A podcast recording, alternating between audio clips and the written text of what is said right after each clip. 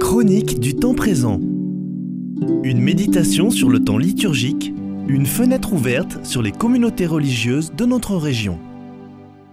C'est le père dominicain Édouard Divry qui vous parle du couvent des dominicains de Toulouse, professeur de théologie en divers lieux. Le beau doit nous élever.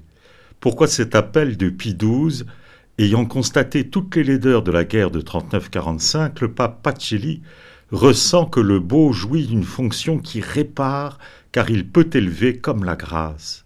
On dit que le beau est une fin pour le sens et l'intelligence.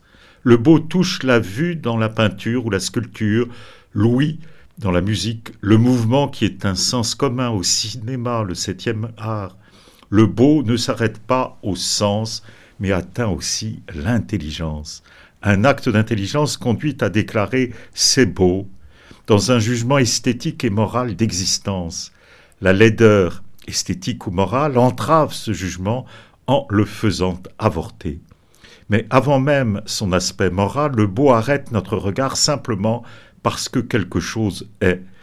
Le beau est en premier l'acolyte du transcendantal être, Transcendantal, cela désigne un attribut très général qui dépasse toutes les catégories ordinaires, temps, lieu, position. Le beau accompagne ce qui est pour le seul fait d'exister.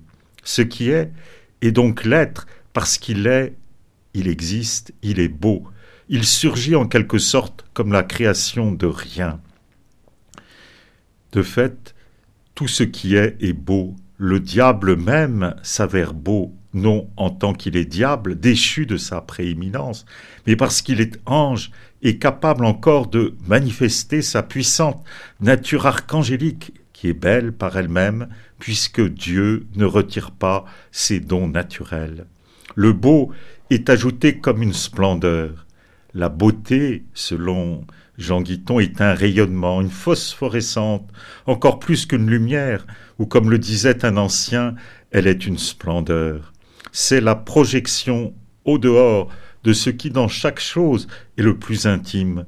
Et c'est pourquoi la beauté est à la fois plus intérieure que ce qui est intérieur et en même temps au-delà de toute forme. Oui, même dans ces choses de beauté que nous présente la terre, la beauté est au-delà, et toute liturgie doit cultiver le beau.